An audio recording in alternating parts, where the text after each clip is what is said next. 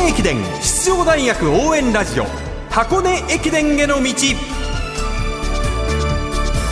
出雲全日本そして箱根。学生三大駅伝全てを実況中継する文化放送ではこの箱根駅伝への道でクライマックスの箱根駅伝に向けて奮闘するチームを応援紹介してまいります。文化放送斉藤和美です。そしてこんばんは。ナビゲーターの柏原礼二です。よろしくお願いいたします。よろしくお願いします昨日は箱根駅伝の重要な選考レースとなる世田谷246ハーフマラソンを取り上げましたが今日はトラックレースです。日体大長距離競技会通称日体大記録会ですね。土曜日の1万メートルでは城西大学のビクター・キムタイ選手が27分41秒04斉藤翔也選手が27分59秒68と揃って27分台を出したんですがこれは全日本終わって6日後の話です。そうですね。どっちも区間賞取ってますね。そうですね。もうその勢いそのままですよね。今までの1万メートルのパーソナルベスト見ると、はい。斉藤選手が34秒も上回るパーソナルベスト、でビクター・キムタイ選手は43秒上回る自己記録。す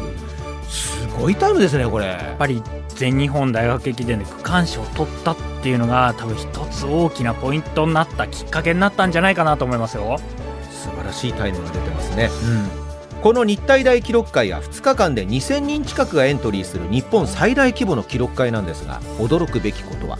これを日本体育大学の学生が主体となって運営していることなんですよ。私も高校の時当時の福島県高校記録を狙うためだけに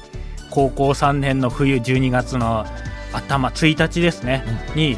出たことあります。いかがでした？無事に記録更新できました。14分1秒でしたね僕その時の記録がうん当時の高校の監督からあと2秒なんとかなんなかったのかって 怒られました。13分台に行けたのにっていうところですよね。今日はこの日体大記録会の運営にスポットライトを当てます。記録会担当の4年生マネージャー橋本拓也さんに日曜日の記録会の後文化放送黒川真希ディレクターがお話を伺っています。まず今日の記録会、はい。運営お疲れ様でした。あありがとうございます。お疲れ様でした。疲れましたか？そうですね、まあ、まあ、4年生主体としてやる競技会が今日でラストで、まあ、3年生も結構中心に動いてくれたので、今回に関してはそこまでかなっていう感じではするんですけど、いつもよりはな長時間の運営だったので、まあ、かなり疲れました。はいあ4年生っていうのは今回で最後なんですねそうですね、まあ、毎年なんですけど11月の前半の競技会で終わりで次の後半のえー競技会からは3年生主体、まあ、来年に向けてっていうところで、えー代替わりのところになってます。はい。あの今4年生主体ということでしたけども、はい。この規模の,、はい。あの記録会をはい。学生が主体となって運営するのって、はい、結構大変なことだと思うんですけど、主体はもう完全に学生さんなんですか？そうですね。玉木監督も、まあ、協力していただいて、まあ、コーチの方々も協力していただいてなんですけど運営というか作り上げる本体に関してはスタッフ学生中心に行っております。はい。で具体的にそのはい。記録会での役割というか、はい。どういったものがあるんですか？そうですね。結構分かれていまして、まあ、当日の運営はもちろんなんですけれども、えープログラム作成、まあタイムテーブルであったりスタートリストの作成であったり、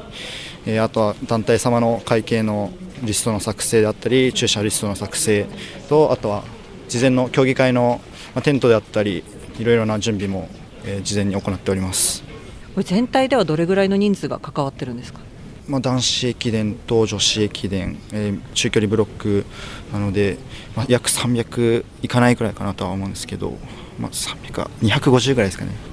その大所帯をこうはいまとめ上げるというか、意思疎通ってどのように取ってるんですか？役割をしっかり分けているのでその役割を、えー担っている中心の、えーまあ、スタッフがしっかり責任を持ってその仕事内容を伝えることで、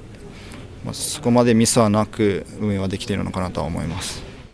日体大記録会担当4年生マネージャー日本体育大学橋本拓也さんでした。これだけの規模でやってるっていうのが分かりますねやっぱりね。あの、うん。他の大学も記録会はやってるんですが、うん。朝から晩まで、それも2日間に分けてやってる記録会は日体大記録会だけです。そうななんですか、うん、皆さんよくこの日体大記録会のことを略称日体大と呼んでますけれども、はい、このキーワードは絶対覚えておいた方がいいですね。そうですね。あの、あとですね、この11月とか12月、気象条件が良くなるケースが非常に多いんですね。はい、そうなってくると、まあ、陸上の中ではスーパー日体大と。はあ。もう記録の祭りが行われるわけなので、そのあたりもやっぱり、この時期の日体大っていうのは一つ注目されるっていう一つの要因ですよね。続いて日本体育大学赤池陸シムにもお話を伺っています。この記録会での役割っていうのは年々変わっていくものなんですか？そうですね学年が上がるごとにその代々引き継いでいくっていう形で、まあ、自分は今年はこう総括っていうかそのような形で、えー、やらさせていただいて、まあ、今年から日程大チャレンジゲームズも始まったので、まあ、こうさらにこう緊張感がある競技会にはなってきているのでそこをこう指示しながらやるっていうのはなかなか難しいところなんですけどこううまく、まあ、初めの年にしたらうまくできたかなというふうには思います。その役割でいうと、まあ、今は総括ですけど、はい、影君は1年生の時は何をやられてたんですか？自分はあの下の、えー、っと駐車当番みたいなあの朝早くっていうか、まあ、9時ぐらいから 8時過ぎぐらいまでずっと下の門であの車に駐車料を配ってそれを回収するっていう係をやってました。ずっとひたすら。そうですね。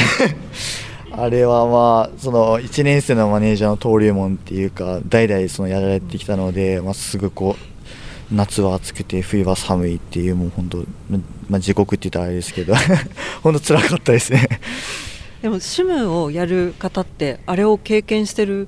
方がほとんどじゃないですか？そうですね、まあ、あれを経験してこういろんな方ともやっぱりこう駐車場を通してあの関わっていけるので、まあ、すごいこうその例えば同級生のマネージャーの他大学のマネージャーさんだったりだとかあのいろいろも本当にそこでつながった人も結構いるので、はい、すごい今となったらいい経験かなというふうに思います。あの日テレ球界ってその天気がこういいコンディションっていうのがあるんですけど、まあ、なんでですかねその教育会が終わったら大雨降ったりとか、うん、あの雷になったりとかっていうのがあるんで、まあ本当あの誰かが操ってるんじゃないかっていうぐらい本当あのレースの時はすごいいいコンディション作っても作れてるのでそこはいいのかなっていうふうに思います。この、まあ、4年間日体大記録会を作ってきて、はい、この記録会運営の中でこう学んだことっていうのは赤池君にとっては一番はどういうところですか？そうですね。まあ一から作り上げるっていうかその教育会いろんな人のこう支えだったり助けだったりっていうので、まあ、この教育会っていうのはできていると思うのでその、まあ、人との縁だったりだとか、まあ、そのまず参加してくださるあの選手がいなければ教育会も成り立たないのでまず参加してくださる、えー、方々には感謝をして、まあ、その玉木先生のご指導であったりまた、え、いろんな後輩マネージャーだったりまた同期の橋本であったりっていうのが、まあ、全員で協力して作り上げてるっていうのが、はい、一番かなっていうふうに思います。日本体育大学長距離ブロック赤池陸主務でした。まあ、記録が出やすいと言われているこの日体大記録会。高校生大学生実業団選手が切磋琢磨して走るから。あとはなぜか気候がいいからという赤池主務なんです、ね、そうなんですよ。本当にそうなんですよ。なんか今日風強いなって思って日体大行くとピタッと止まってるんですよ。不思議なんですよこれが。一番の喜びは橋本マネージャーもそして赤池主務も2人とも話していたんですが記録が出た時ということなんですね、はい、駒澤大学時代の田澤廉選手の1万メートル日本学生記録佐久長聖高校時代の吉岡宏人選手が出した 5000m 高校記録。あとは東京国際大学リチャード・エティーリ選手の1万メートル学生記録。全部日体大記録会これが日体大の凄さなのと、うん、今回日体大チャレンジゲームズっていうのが申請されてるんですけどこれなぜかというと世界陸連はですねあの記録会をちゃんと申請しなさいと。そうしないとポイント上げないよっていう制度になったんです、うんはい、だからこそ1試合だけでもいいから架空の高い試合を作ろうっていうのでそこにもうみんな実業団のトップレベルが入ってくるからいつもよりすごい豪華な日体大になる。そして緊張感もある、うん、っていうのが多分赤池選手が言ってた、ね、日体大チャレンジゲームズ。チャレンジゲームズ一度見てみるとなんか長距離種目への見方が変わるかもしれませんからね。そうスタンドで見ないですから。も